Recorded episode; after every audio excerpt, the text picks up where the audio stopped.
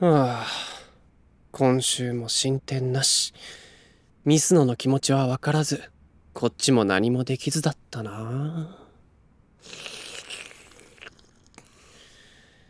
しっかりしようって決めたわけだしここらで一発俺から動くか？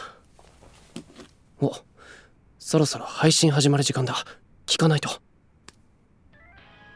うん。さきちゃんこれ始まってる？始まってるよ。ん？おじゃあ恋はわからないものですね。こんばんはニコです。恋は夜空を渡って今夜も1時間くらいお付き合いくださいね。え？に？ニコ？なんで？どうしてあいつが配信に出てるんだよ？すいませんびっくりしましたかね。はい今日はなんとゲストがいるんです番組開始以来こういうのは初めてですね。私のお友達のニコちゃんです。はい。はじめましてニコって言います。よろしくお願いします。友達って？この二人面識あったっけ？いやないよな。一度も会ったことはないはず。実はですねニコちゃんとは先週偶然本屋で知り合いまして好きな漫画の話になってあっという間に意気投合しちゃったんです。普段はあんまりそういうことはしないんですけどねなんかニコちゃんは妙に親しみやすくて声とか顔に覚えがあるというか。私も私も。さきちゃん初めて会った気がしなかったもん。ずっと知り合いだったみたいでさ。そうだったんだ。なんだか不思議。でねいろいろ話しているうちに恋の話題も出るようになって。最近ほら私もずっと悩んでるでしょその件について相談したらすごく熱心に聞いてくれたんですよ。それがとっても心強くてだから思い切って配信に誘っちゃいました。ということでニコちゃんには自宅からリモートで出演してもらっています。今夜はよろしくね。こっちこそ。視聴者のみんなもよろしく。いやすごすぎだろ。配信出るレベルで仲良くするとか普通そこまでぶっ込めるか？それにこの感じ多分自分が俺の妹だって明かしてないよな。大丈夫なのか？これ。じゃあ早速皆さんのメールを読んでいこうか。うんそうしましょう。ニコの部屋見に行くか。あーこれね。絶対やめた方がいいと思う。身内にだけ優しい人ってモテがちなんだけどね。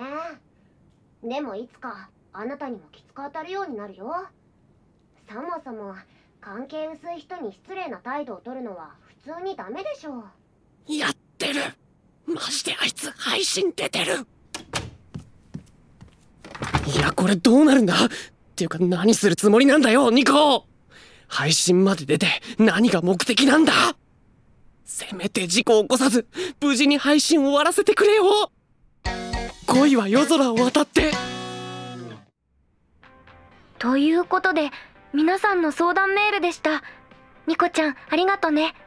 私じゃ出ない意見ばっかりでとても参考になりました。いえいえお役に立てたなら幸いです。おーなんかニコ堂々としてたな。コメント欄でも好評だし。ニコちゃんマジすげえ。勉強になりました。サスニコ。なんだよサスニコって。でねここからは私の相談に乗ってほしいんだけど。うん。任せてください。前にも話したけど私には好きな先輩がいていろいろあって告白されたのね。なのになぜかそれを断っちゃったの。ふんふん。自分でもその理由がわからないって感じだよね。そう。ニコちゃんどう思う？なんで私断っちゃったんだろう？あなるほどこうやって直接相談に乗るためか。この話をするためにニコはミスノに近づいてくれたんだな。うーんそうなるとねやっぱりこれまでのことを振り返るといいと思うんだ。最近さきちゃんに起きたことをね。起きたことか。基本的には配信しながら普通に暮らしてた感じだったけど。ちょっとそれを具体的に思い出してみようよ実際に過去の配信を聞きながら。恋は夜空を渡って。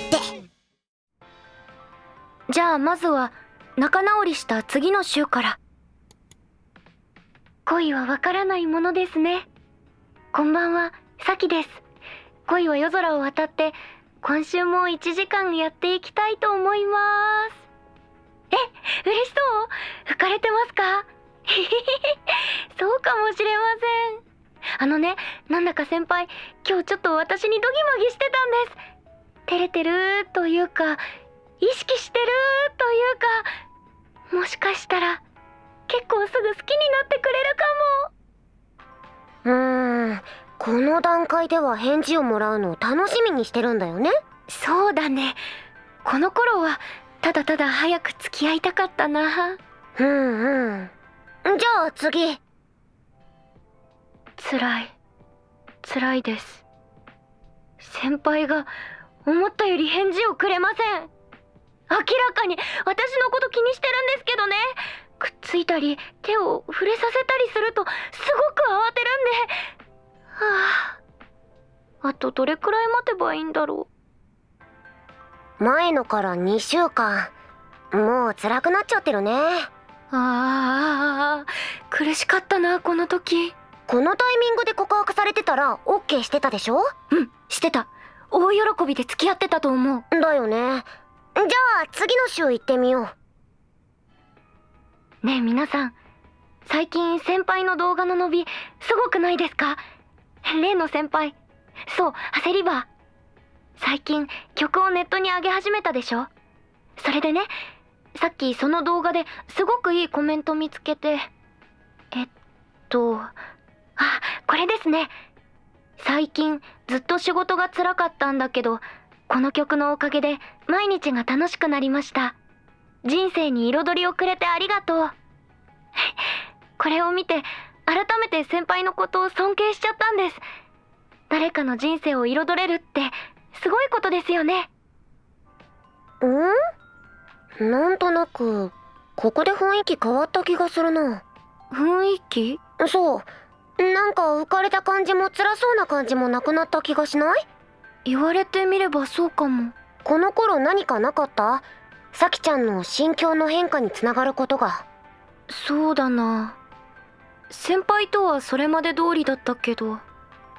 あキュータさんからメールが来るようになったのがちょうどこの配信だったかも。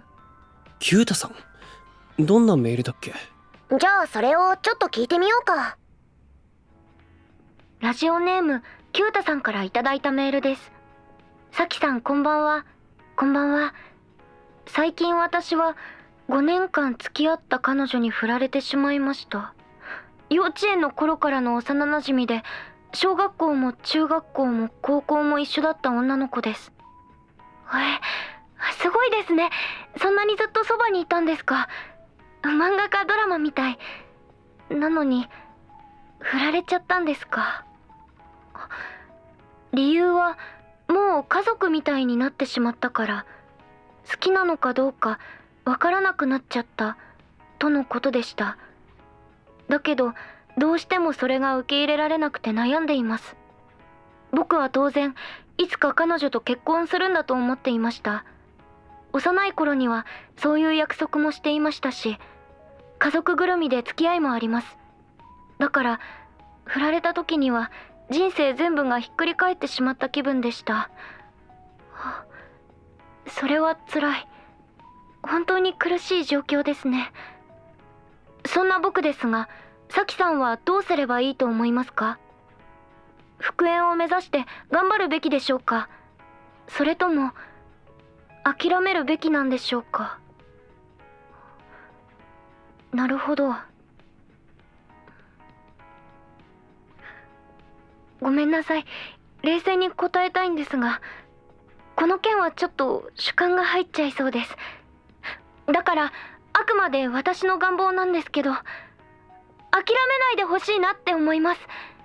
小さい頃から思い続けた人とあっさりお別れなんて悲しいですよ。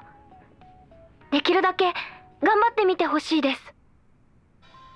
これをきっかけにキュータさんからは毎週メールが来るようになって今も相談に乗ってる最中なの。なるほど。さきちゃんの気持ちの変化とリスナーさんの相談関係があるのかもしれないね。恋は夜空を渡って。はあ。お疲れ様。ニコちゃん出てくれてありがとね。うんうん。こっちこそありがとう。楽しかったよ。またよければ話聞いてね。リスナーさんにも喜んでもらえたから配信にも遊びに来てほしいし。えいいの？じゃあお礼に一つ秘密を明かしちゃおうかな。秘密？うん。私ね兄が一人いるんだけどさ。えー、お兄さん。でその名前がね総一っていうの。長谷川総一。え？ということで実は私総一の妹の長谷川ニコでした隠しててごめん。え？え